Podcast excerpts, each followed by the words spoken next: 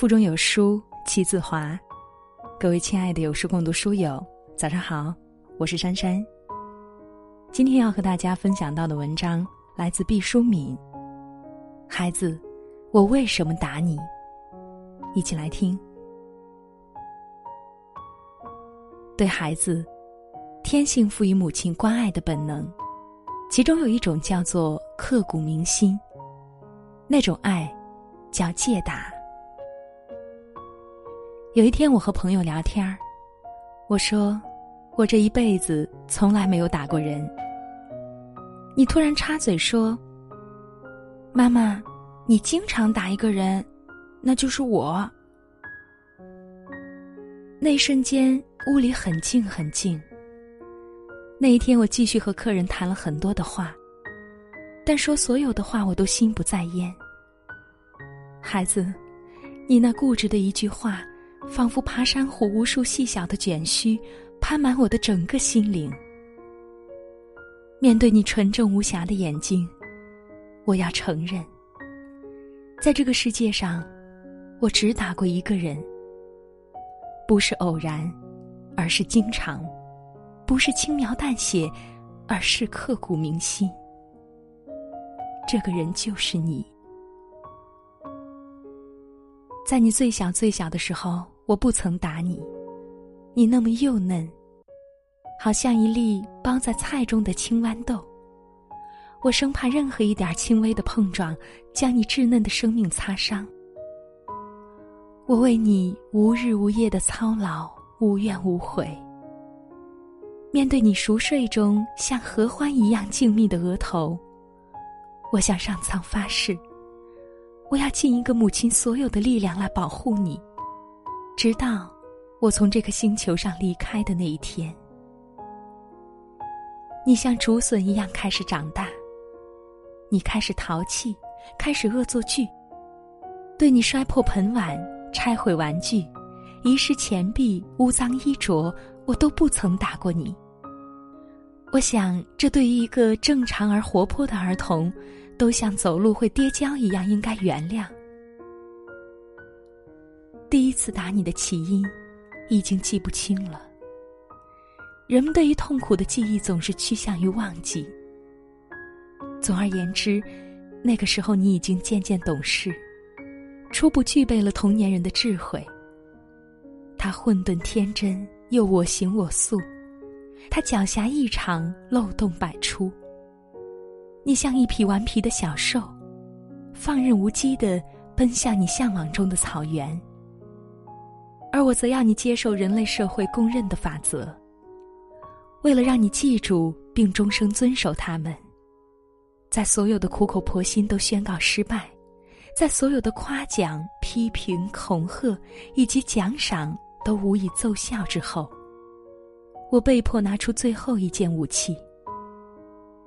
这就是殴打。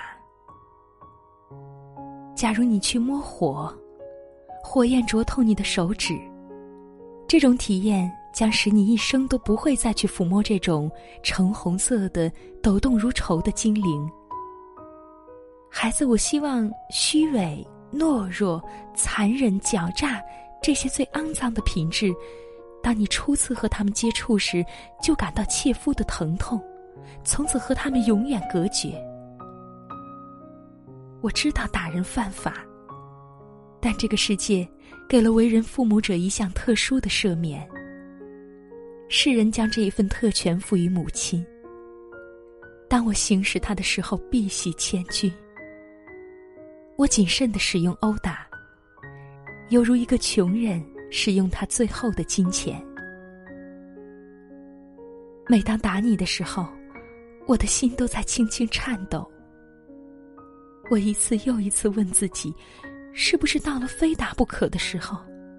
不打他，我还有没有其他的办法？只有当所有的努力都归于失败，孩子，我才会举起我的手。每一次打过你之后，我都要深深的自责。假如惩罚我自身，可以使你汲取教训。孩子，我宁愿自罚，哪怕他将强烈十倍。但我知道，责罚不可以替代，也无法转让。它如同机井中的食品，只有你自己嚼碎了咽下去，才会成为你生命体验中的一部分。这道理可能有些深奥，也许要到你也为人父母时，才会理解。打人是个重体力活，它使人尖酸万痛，好像徒手将一千块蜂窝煤搬上五楼。于是人们便发明了打人的工具：戒尺、鞋底、鸡毛掸子。我从不用那些工具。打人的人用了多大的力，便要遭受到同样的反作用力，这是一条力学定律。我愿在打你的同时，我的手指亲自承受力的反弹，遭受和你相等的苦痛。这样我才可以精确的掌握分量，不至于失手将你打得太重。我几乎毫不犹豫的认为，每打你一次，我感到的痛楚。都要比你更为久远，更为悠长。因为重要的不是身累，而是心累。孩子，我多么不愿打你，可是我不得不打你。我多么不想打你，可是我一定得打你。这一切，只因为我是你的母亲。孩子听了你的话，我终于决定不再打你了。因为你已经长大，因为你已经懂了很多的道理。毫不懂道理的婴孩和已经很懂道理的成人，我以为都不必打，因为打也是没有用的。唯有对半懂不懂、自以为懂其实不甚懂道理的孩童，才可以打，以助他们快快长大。打与不打，都是爱。你可懂吗？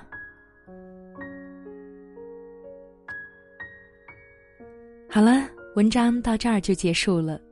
在这个碎片化的时代，你有多久没有读完一本书了呢？长按扫描文末二维码，在有书公众号菜单免费领取有书独家引进外文畅销书四本，附中文讲解哦。我是珊珊。在美好的清晨，祝大家一天好心情。早安。从前对着收音机学唱旧的歌，我问妈妈为什么伤心像快乐，妈妈笑着说她也不懂得。我想出去走一走，哦，妈妈点点头。天冷你就回来，别在风中徘徊。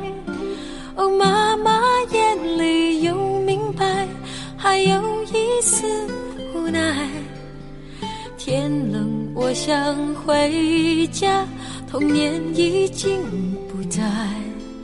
昨天的雨点砸下来，那滋味叫做爱。呜，别在风中徘徊。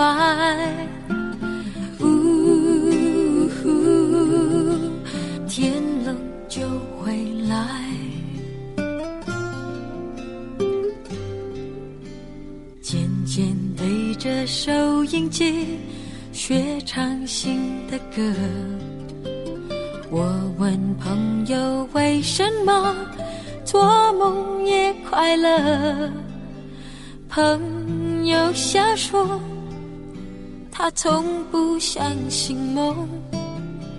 我想出去走一走，哦，朋友点点头。天冷你就回。徘徊，朋友的眼里有明白，还有一份期待。天冷，我想回家，年少已经不在。今天的雨点洒下来，那滋味就是爱。